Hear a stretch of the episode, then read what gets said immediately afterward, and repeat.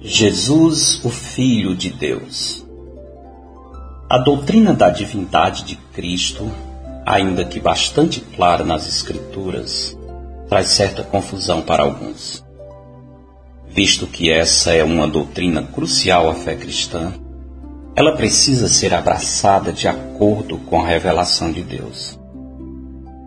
Antes de qualquer coisa, devemos aceitar o fato de que Jesus mesmo se fez igual a Deus. Em João 10,30, quando ele disse: Eu e o Pai somos um, os judeus tentaram apedrejá-lo. E a razão disso está clara no texto, na seguinte declaração dos judeus: Não é por obra boa que te apedrejamos, e sim por causa da blasfêmia, pois sendo tu homem, te fazes Deus a ti mesmo.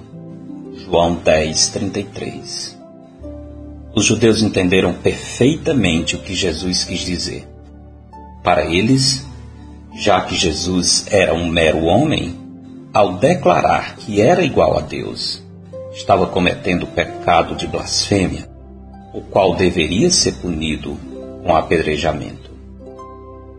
Pelo que sabemos, a dificuldade de muitos em aceitar a divindade de Cristo nasce do fato de Jesus ser chamado Filho de Deus. Se ele é filho, pensam, é porque foi gerado ou criado pelo Pai. E, se este for o caso, ele não é eterno. Além disso, os adeptos das seitas, que nascem do uso de textos fora de contexto, gostam de citar João 10, 28, onde Jesus diz que o Pai é maior do que ele, o Filho. Sabemos que uma determinada forma de interpretação bíblica está indo na direção errada quando ela entra em conflito com outros textos das Escrituras. Muitas vezes, por falta de disciplina e de recursos para testar o ensino à luz de toda a Bíblia, pessoas podem abraçar determinados conceitos que, na superfície, parecem bíblicos.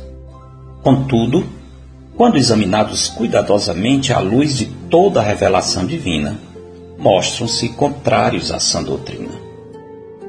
A Bíblia ensina que o filho assumiu voluntariamente uma posição menor que o pai por ocasião da sua encarnação. Paulo declara que Jesus Cristo, embora sendo Deus, não se apegou a esse fato como uma razão para evitar sua humilhação. Ao contrário, ele se esvaziou a si mesmo, assumindo a forma de servo, tornando-se homem, humilhando-se a si mesmo e sendo obediente até a morte e morte de cruz. É nessa condição de servo sofredor que o filho é menor que o pai ao se fazer homem, o Filho de Deus se rebaixou a uma condição em que resolveu abrir mão do uso independente dos seus atributos divinos. Todavia, sua voluntária submissão ao Pai não significa que os dois não tenham a mesma essência, pois em João 14, 9, Jesus perguntou a Filipe: Há tanto tempo estou convosco e não me tens conhecido? Quem me vê a mim, vê o Pai. Como dizes tu, mostra-nos o Pai? A submissão do filho não atesta sua inferioridade em relação ao Pai, mas seu imenso amor por nós. Foi nesse misterioso e misericordioso projeto de encarnação do Filho e se nos abriu o caminho para a vida eterna. Paulo, em Gálatas, afirma: Vindo, porém, à plenitude do tempo, Deus enviou seu Filho, nascido de mulher, nascido sob a lei, para resgatar os que estavam sob a lei, a fim de que recebêssemos a adoção de filhos. Jesus Cristo é Deus que se fez homem para trazer os homens de volta a Deus. Por isso, depois de vencer a incredulidade, Tomé se dirigiu a Jesus com as seguintes palavras: Senhor meu e Deus meu. Crer que Jesus é Deus é parte essencial do verdadeiro Evangelho. Afinal, disse Jesus: Se não crerdes que eu sou, morrereis nos vossos pecados. Crê no Senhor Jesus e serás salvo tu e a tua casa.